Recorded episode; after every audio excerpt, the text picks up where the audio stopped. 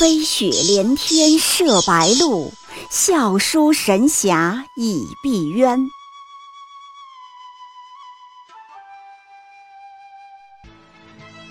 如果说古龙的小说像冰水，越喝越觉得心寒，写透了人情凉薄，那么金庸的小说就像烈酒，起初苦涩艰深，入口醇厚，回味无穷。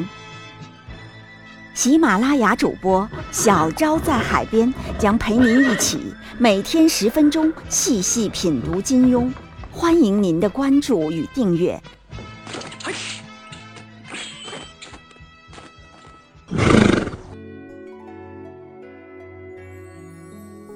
第四十六集，令狐冲，一只他小时候的洋娃娃。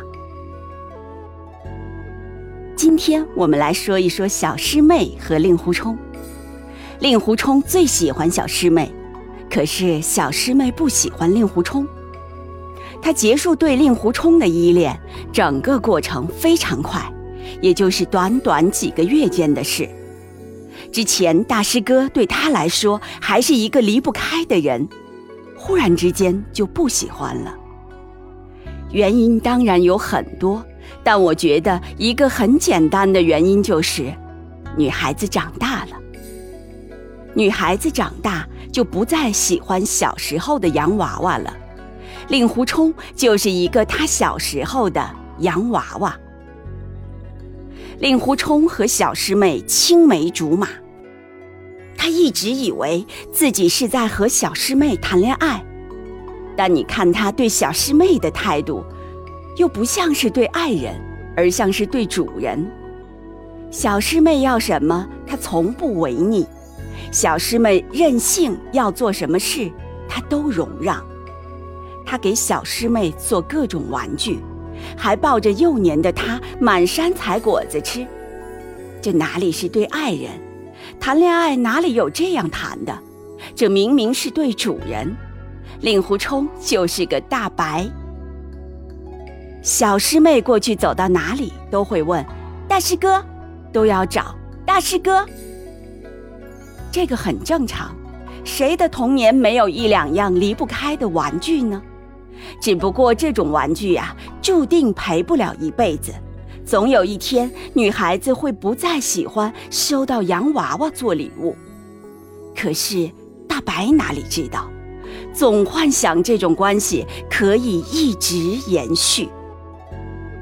令狐冲在思过崖上的那一段时间，是他俩关系的关键转变时刻。当时岳灵珊忽然生了一场为期十几天的病，说是受了风寒，发烧不退，卧病在床。这个病啊，其实是一场成长的病，是少女脱胎换骨，身与心都抛弃幼稚，走向自我觉醒的成人之礼。痊愈之后，小师妹又上华山，给令狐冲送饭。书上说，两人隔了这么久见面，均是悲喜交集。注意，两个人的悲喜交集是不一样的。令狐冲的悲喜是小主人又来看我了，又来垂青我了的悲喜，而小师妹的悲喜交集是一次诀别，是对童年最爱的大娃娃的诀别。就好像少女把洋娃娃打包收进阁楼前，最后一次看看，安抚似的抱一抱的诀别。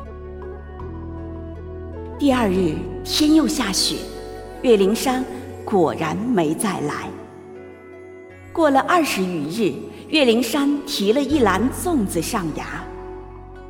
这次他过了十余日才又上崖。岳灵珊来看他的次数少了，间隔也越来越长。令狐冲不忿，他失落，他争宠，他打落了小师妹的剑，还扯破了她的袖子，这都属于是洋娃娃似的争宠。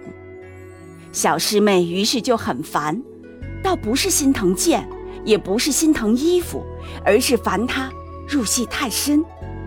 一个你已经做了告别的人，却仍然在不依不饶的加戏争宠，你自然就很烦。书上出现了这样的对话：岳灵珊怒道：“放手！”他让大师兄放手。令狐冲仍然搞不懂状态。我便是不明白，为什么你对我这样？当真是我得罪了你，小师妹？你、你、你拔剑在我身上刺十七八个窟窿，我、我也是死而无怨。其实人家小师妹已经说了，并不想拔剑刺你，也不是你得罪了她什么，只是想让你放手。小师妹最终所托非人，他喜欢的林平之成了一个冷血变态。可他过得再虐再苦，也没有想过回到令狐冲身边。一个女孩子的恋爱再挫折，也不会想要回到童年的洋娃娃身边。而令狐冲也遇到了任盈盈，这才是一场对等的正常的恋爱。他也终于发现自己不用再在阁楼里作为一个洋娃娃苦等下去了，而是可以走出去，开始自己的新历程。后来，在小师妹死后，他还悄悄回到他华山的闺房，打开抽屉，看见许多被封存的玩具，都是些小竹笼、石蛋子、布玩偶、小木马等等。不知他有没有想到，如果自己不走出去，也会像这些玩具一样被整整齐齐地封存在这里。舒婷有一首现代诗，叫做《北京深秋的晚上》，有一段很像是令狐冲的心情。我感觉到，这一刻正在慢慢消逝。成为往事，成为记忆。你闪耀不定的微笑，浮动在一层层的泪水里。我感觉到，今夜和明夜，隔着长长的一生，心和心要跋涉多少岁月，才能在世界那头相聚？我想请求你。站一站，路灯下，我只默默背过脸去。他想请求小师妹站一站，路灯下，他不敢看，只默默地背过脸去。江湖上有这样一位高手，其武功独树一帜，不是暴烈刚猛，也不高调张扬。而是以柔克刚，出手如梦如幻，功力必须达到一定境界，同时心怀远大梦想，才能做到出手绵柔，处事温润。江湖不能没有酒，人生不能没有梦，有梦的温度，才有绵柔的高度。令狐冲就这样告别了岳灵珊。小师妹，各自走上了不同的人生。当我们回忆少年时，一定也会有心中那个挥不去、忘不掉的影子。当我们走出人生，在未来的道路上远远跋涉的时候，偶然回头，还会记起那个小时候陪伴我们长大的洋娃娃。